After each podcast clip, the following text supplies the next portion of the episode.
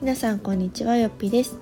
今日はと私が前職で専門学校の教師をしていたんですけれどもその時担任を持っていた生徒の話をしようかなと思います。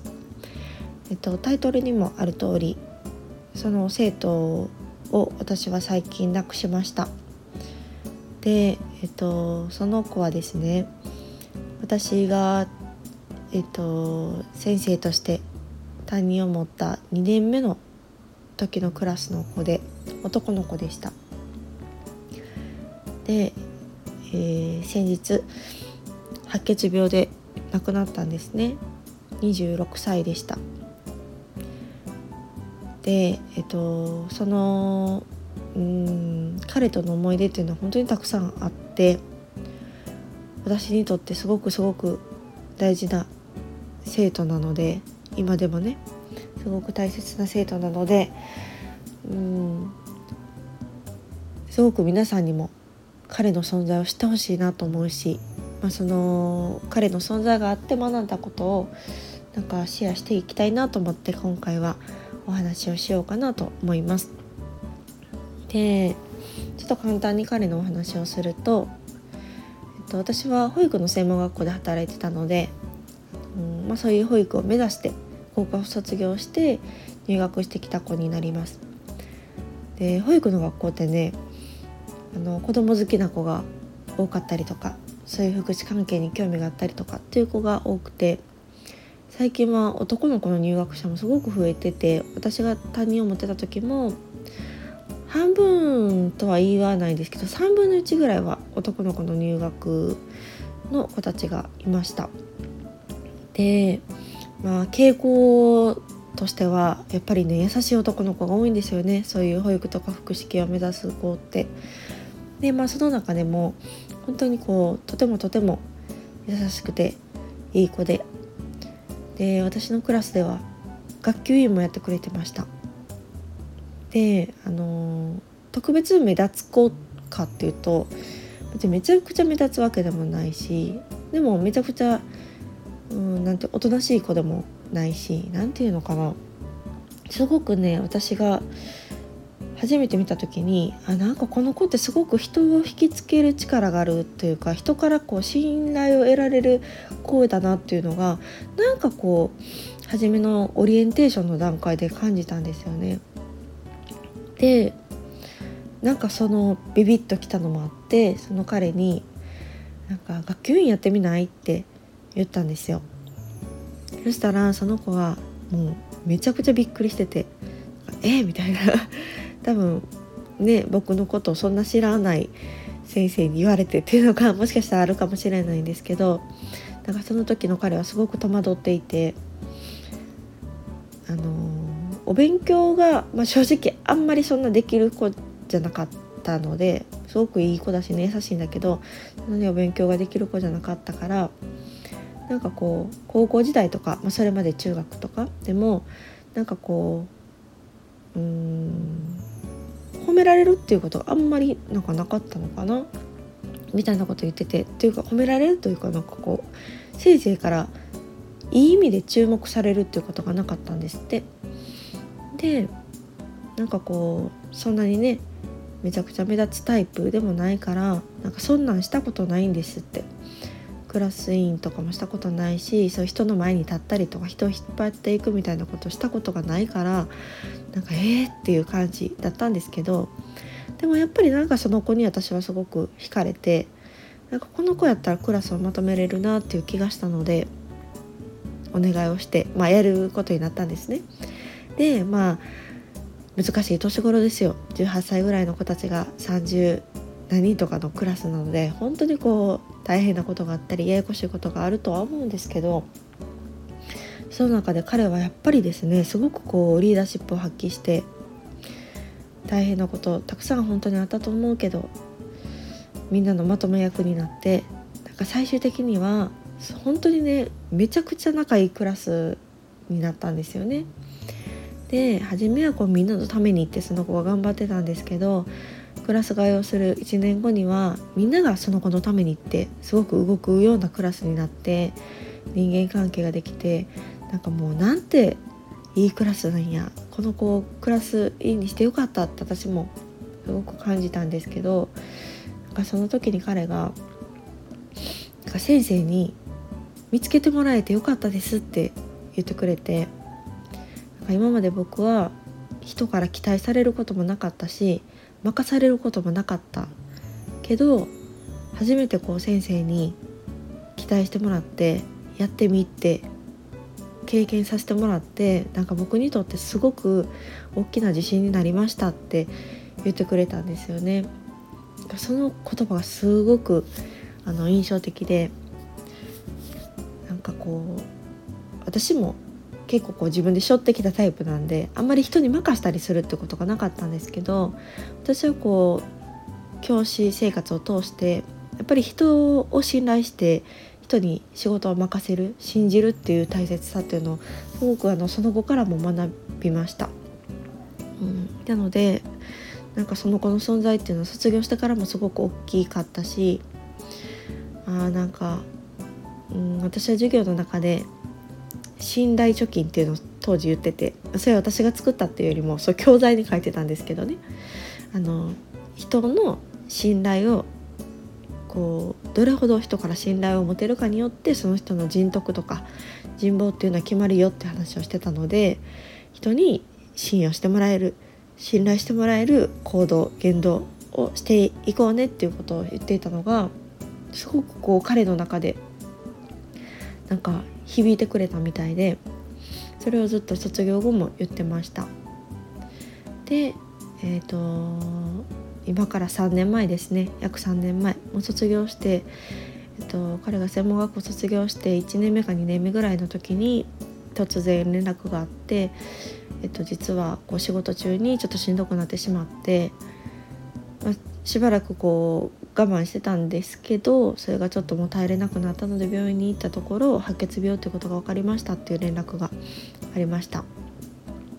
でそれから、えー本当にいろいろあって大変な闘病生活が始まって仕事もできないし、えー、みんなとも自由に会えないし好きなものも食べれないしみたいな状態で、まあ、入退院を繰り返しながら2回移植をしましたで、まあ、その間私も何度かね病院にお見舞いに行ったりした時にはすごい元気なんですよね気持ちがねあの体は絶対しんどいと思うんですけどでもちろん、ね、あの頭もしっかりしてるし歩けてるしあの全然大丈夫ですよ心配ないっすよとかって言ってたんですよね。なので私もその当時のように学生だった時代のように話をして「また来るね」って言ってあの離れたりしてたんですけれども、えっと、先日親御さんから連絡があって、えっと、実はもう余命があと数日ですと。なのであのもしお時間合えばあの会いに来てもらえないですかっていう連絡があってで実はですねそのちょっと前にその共通のね学生から連絡があって実はその子が先生に会いたいって言ってるのでなんか一緒にランチでも行きませんかっていう声があったのでもう会う約束をしてたんですよ。なのでもともと私は一緒にランチに行くつもりだったのに急にそこにあの親御さんから「余命が数日です」で今入院してますっていう連絡をいただいてもうびっくりですよね。で、まあ、結果的に言うと私は次の日に急遽ねあのもちろんランチなんて行ける状態じゃないので急遽病院にお見舞いに行きました。であんまりねこう本人も疲れてるだろうと思いながらあんまり長居はできないなと思って病院に行ったんだけれども本当にすごい数のお見舞いの人がいてあと学生たちですよね。当時一緒に専門に通ってた学生たちもたくさんお見舞いに来ててああなんてこの子は人に恵まれてるというか人徳のある子なんだろうっていうのをその時に改めて感じました。で私がお見舞いに行った時は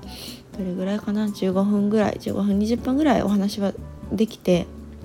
その時も「先生来てもらってめっちゃ嬉しいです。ありがとうございます」って言ってでまあねそんな深刻な感じにならずいつも通り話をしてたんですけど彼がなんか絶対ねしんどい状況だしなんかもうある程度は多分分かってるんですよね。もう先が長くないこと。その中で彼は「僕こんな幸せでいいんですかね?」って言って泣くんですよ。なんかみんなからこんなにもやってもらってこんなに会いに来てくれて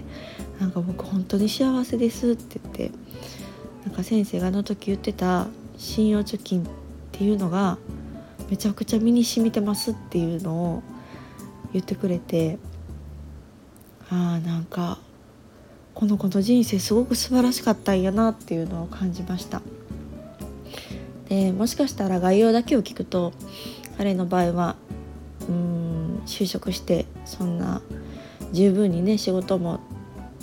できない社会人で自由を謳歌もできない間に病気になっちゃったので23で発症して26で亡くなりました、えー、私がお見舞いに行った3日後に亡くなって次の日からはもう面会謝絶になってたので本当に私が会えたのがギリギリだったんですね。でその話だけを聞くともしかしたらなんかかわいそうやなって思う人が多分多いと思うんですよ。そんな若くして亡くなって病気で亡くなってかわいそうやなって思う方多いと思うんですけどでも私はなんかすごい素晴らしい人生やったなと思ってなんかかわいそうって思うことが一番うん似合わない人生だなっていうのをすごく彼を見て感じました。あのきっとねあの悔しいこといっぱいあったと思います。やりたいこといっぱいあったやろうし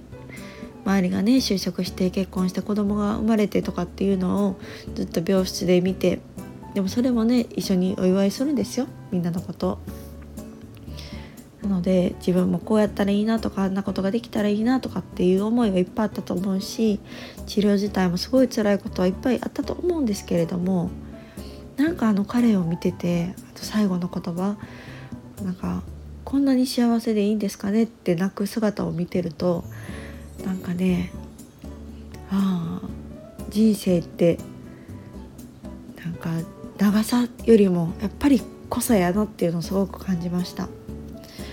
なんかこの子の生きてきた人生ってどれだけこう彩りがあって豊かだったんだろうっていうのを想像するとうん26年ではあるけれどもすごいうん中身の濃い人徳のある26年だったなっていうふうに思いました。で一緒にねあの学生時代過ごしていた生徒たちもたくさん集まってでみんなもねあと数日の命っていうのが分かってるのでできることをたくさんしてあげたんですよ。みんなにできる限りムービー送ってって言ってそのムービーを撮ってその子に編集してねあの毎日見るのが楽しみになるようにって一日一日ムービーを送り続けたりとかあと、まあ、残される家族ですよね。お父さんお母さんとかご兄弟とかがその絶対に悲しむからそのお父さんお母さんが知らない、まあ、その子が学生生活だったりバイトだったりとか就職してからとかの写真その子が写ってる写真をとりあえずみんなたくさん送ってくださいって言ってそれでアルバムを作ってご両親に渡す準備をしてたりとかなんかすごいんですよとにかく。あのそれはその子が生きてきた時に周りに与えてきたことが今まさに帰ってきてるなっていうのをありありと感じてうん、まあ、そこまでねややるっていう行動するその友達というか他の学生たちも私は誇りに思うしその亡くなった子自身の生き方とか人生とかっていうのもすごくこう私にとっては大きな気づきだし、うん、その子と出会えてその子の担任ができたことがすごくあの自分の中では大きく残っています。なのでちょっとねまあ、とはいえ私もやっぱりこうショックを受けてなかなかこう何も手につかないっていう、うん、数日数週間があったんですけれども、まあ、ちょっと落ち着いてきたっていうところと、まあ、なるべくねこの思いとか私が感じたこととか、まあ、その彼の生き様っていうのを、ま、何かの形で、シェアできたらいいなと思って今回はラジオの場を選ばせていただきました。あの私は常日頃からあの命は有限であるしあの大切な人には会える時に会っておこう時間を無駄にしない、ね、人生自分の一度きりの人生をこうしたいなとかっていう風に生きていけたらいいなっていうのを私はずっと思って生きてはいます今も。うん、でもねその中でもどうしてもこうその大切さを忘れてしまう時もあるし、うん、なんとなくダラダラ過ごしてしまう日々もあるんですけれども今回その彼の死っていうものを、うん、受け入れてその彼の存在っていうのを目の当たりにした時に改めてやっぱりああもうなんかぼーっと生きてられへんなと思いました、うん、彼が教えてくれたことっていうのは本当にたくさんあったのであのその思いを無駄にせずまたこう学生たちとのね絆っていうのも今後も大事にしながらこれからこの時期、うん、とその彼のことを思い出しまた人生のことを振り返られるようななんか、うん、私もこう彼の生き様を背負って今後も生きていきたいなと思います。なのであの今日は別に暗い話をしようと思ったわけではなくってそういう本当に素晴らしい青年がいたっていうことそしてすごくかっこいい生き様っていうのを私に見せてくれたよって話をしたくて今日こんなことをお話ししてみました。えーと、なので是非皆さんの中でもその少しでもね彼の生きてきた証っていうのが残れば嬉しいなと思います。ではまた次回の放送をお楽しみに。さよなら。